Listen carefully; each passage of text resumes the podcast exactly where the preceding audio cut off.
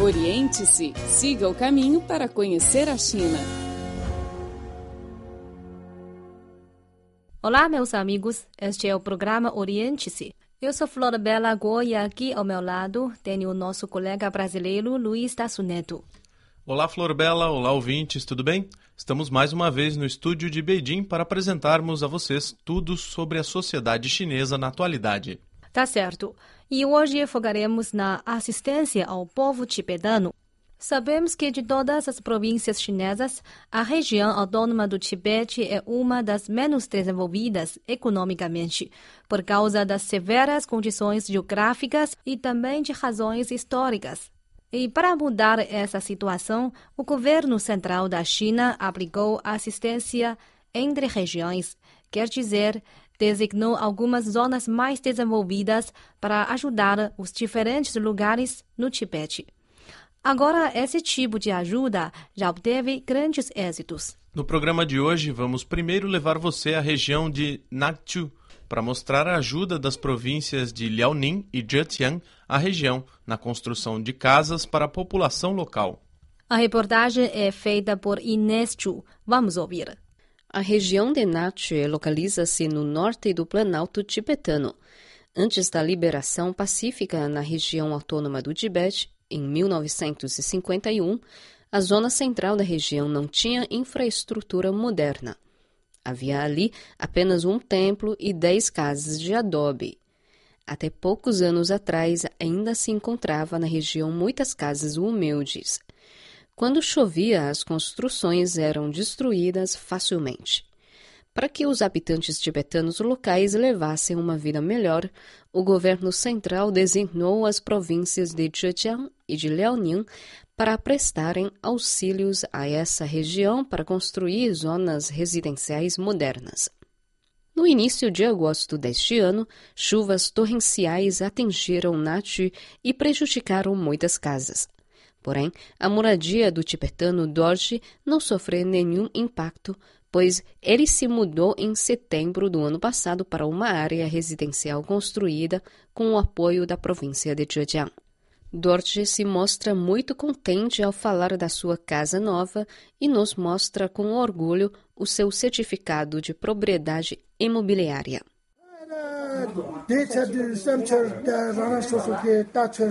Ao demolirem a minha casa, recebi uma indenização de mais de 400 mil yuans. Quando mudei para este condomínio, não paguei nada. Eu não era o único. Muitos que moravam em casas velhas e perigosas também se mudaram para cá. Queremos agradecer ao governo e ao partido pelas políticas boas que melhoram a vida do povo.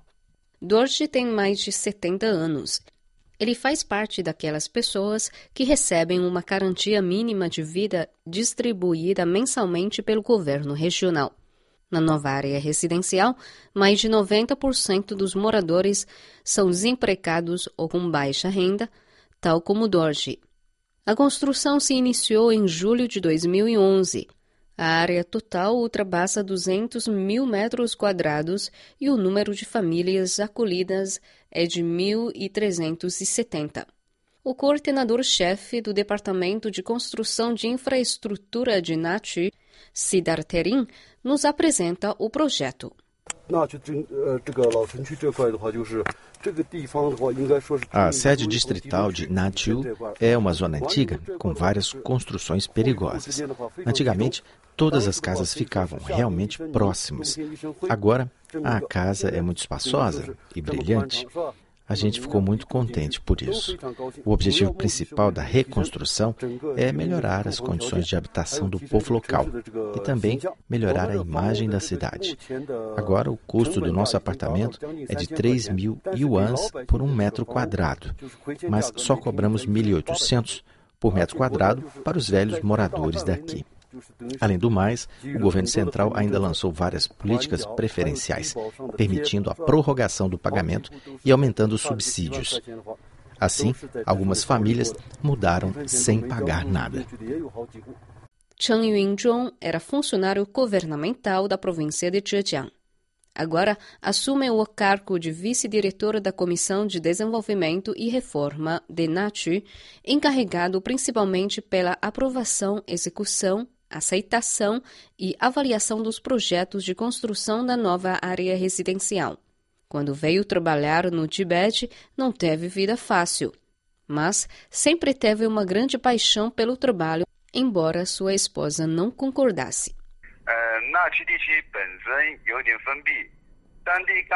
Os funcionários locais têm ainda ideias diferentes dos funcionários das outras regiões, por causa do fechamento dessa região. Por exemplo, antigamente a construção era contratada por um empreiteiro. Agora aplicamos intensivamente máquinas de construção de grande escala. Esse modo de construção é inédito nesta região.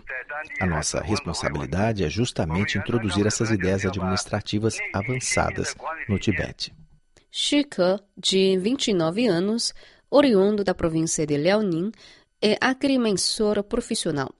Atualmente trabalha no Departamento de Habitação e Desenvolvimento Urbano e Rural de Nachi. Teve excelente desempenho no trabalho de reconstrução pós-terremoto nas regiões de Wenchuan e de Yushu. Ele disse que 90% do seu trabalho são realizados ao ar livre e que as principais tarefas são relacionadas ao planejamento urbano. Nachu era o único distrito no Tibete que não tinha sistema de drenagem antes de começar o auxílio. Agora, esta região já tem. E, aliás, desde o ano passado, Natiu começou a renovar os sistemas de abastecimento de água e de drenagem e de aquecimento. O meu trabalho é mais básico e mais cansativo. Espero aproveitar minha vantagem tecnológica na construção urbana de Natiu. Desejo também poder formar mais técnicos locais através do meu esforço próprio. Assim, quando deixar Natiu, eles poderiam trabalhar independentemente. A assistência de Zhejiang e de Liaoning a Nachi já dura 20 anos. Durante essas duas décadas, muitos funcionários das duas regiões deram grande contribuição ao trabalho. Alguns deles até morreram no Planalto tibetano.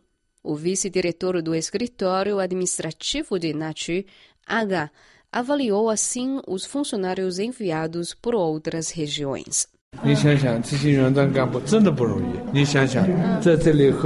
Não é nada fácil para os funcionários oriundos de outras regiões trabalharem aqui. Eles se esforçavam, juntamente com os tibetanos, pela consolidação da fronteira, melhoramento da vida do povo local, desenvolvimento econômico do Tibete, unidade nacional e ainda prosperidade do país. Porém, alguns deles não tinham dinheiro suficiente para comprar um apartamento quando voltaram, e os seus filhos não tiveram bom ambiente de educação. Espero que os departamentos de serviço e as comunidades relevantes possam prestar apoio a estes funcionários para resolver as suas questões e eliminar preocupações. Caro amigo, você está ouvindo o programa Oriente-se. Somos Luiz Tasso Neto e Flor Bela Gu, do estúdio de Beijing. O foco de hoje é assistência ao Tibete. Certo. Na realidade, as assistências são de várias formas e em várias áreas. A seguir, vamos conhecer a ajuda no setor jurídico. Ajudando agricultores e pastores tibetanos com a lei. Advogado é uma profissão muito admirada e com alto salário. Hoje vamos conhecer um advogado chinês que abandonou o salário anual de 4 milhões de yuans e decidiu prestar serviço como voluntário jurídico numa região pobre do Tibete. Ele é Fan Ti, proveniente da província de Hubei. Um ano atrás, Fan Ti trabalhava num escritório de advocacia em Wuhan, capital da província de Hubei. Seus clientes eram empresários e bancários bem vestidos e bem remunerados. Em agosto de 2013, ele aderiu a um ato voluntário de assistência jurídica, organizado pelo Ministério da Justiça da China e pelo Comitê Central da Liga da Juventude Comunista. Assim, tornou-se advogado voluntário no distrito de Gyaka, na região autônoma do Tibete. Fanti disse por que quis ir ao Tibete. Trabalho como advogado há 18 anos. Sempre tive um sonho de que o conceito de lei fosse difundido em todos os cantos do país. Quis servir à sociedade e ao povo com os meus conhecimentos jurídicos e experiências de trabalho. Aliás, eu próprio me apaixonei pelo Tibete, por seu mistério e pureza. Por tudo isso, decidi entrar para o projeto voluntário jurídico no Tibete. Logo que chegou à região tibetana, Fanti teve uma forte reação do Planalto. Passou a primeira semana no hospital. Quando se recuperou, começou rapidamente o trabalho voluntário. O seu trabalho não era fácil, porque a consciência jurídica da população local era fraca. Fanti, com seus esforços de um ano, ajudou muitos habitantes e tornou-se famoso na região. Tserin Chozin foi uma das primeiras pessoas que receberam ajuda de Fanti. Desde 2006, Tserin criou sucessivamente uma fazenda e uma fábrica de pedra. Como não tinha nenhum conhecimento de lei, as fábricas sofreram várias perdas econômicas. Fanti a ensinou a estipular itens de restrição das duas partes em contrato, incluindo a garantia de qualidade dos produtos, o pagamento em dinheiro, etc. Ela agradece muito a ajuda de Fan.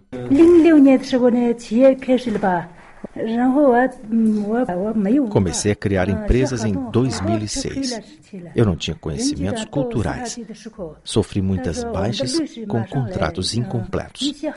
O diretor do Departamento de Justiça do distrito falou comigo que um advogado voluntário veio para a nossa região e que, quando elaborasse um contrato, eu podia consultá-lo para que nenhuma das partes sofresse perdas. Depois, Fan Ti foi à minha fábrica me ensinar a escrever contratos formais. A sua ajuda foi de grande importância. Mais de 70% das pessoas que receberam assistência jurídica de Fanti são agricultores, pastores, trabalhadores migrantes e empresários. As principais áreas de serviço concentram-se em saúde, emprego e conflitos familiares. Até o momento, Fanti atendeu 271 pessoas e assumiu oito casos de defesa dos direitos dos trabalhadores migrantes. Ele ajudou os operários a receberem o pagamento atrasado do salário e a compensação de acidentes de trabalho. O valor atingiu 2,68 milhões de yuans. Para reforçar a consciência jurídica dos habitantes do distrito de Gyaka, Fanti se esforça para difundir os conhecimentos da lei. Ele organizou seis grandes ações de difusão em órgãos governamentais, escolas, canteiros de obras, empresas e templos. Fanti disse que esses trabalhos ajudaram na elevação da capacidade profissional. Este ano participei de serviços jurídicos em todas as áreas. Melhorei muito meus conhecimentos. Percebi melhor o papel da lei na sociedade e no Estado, além de melhores formas de desempenho. Aliás, o trabalho voluntário me faz sentir alegre e livre da pressão. Agora levo uma vida completa. Sem perceber, Fanti passou um ano no Tibete. Ele deveria escolher entre ficar na região ou regressar a Wuhan. Caso escolhesse ficar, significaria a perda de 4 milhões de yuans, seu rendimento anual. Caso escolhesse regressar, o sistema de assistência jurídica do distrito de Gyaga pararia no meio do caminho. Quando Fanti estava hesitante, o chefe do distrito de Gyaga, Kun Ki Dorje, pediu a ele para que ficasse mais um ano na região. Fanti concordou com o pedido. O chefe do distrito aplaudiu muito o trabalho de Fanti.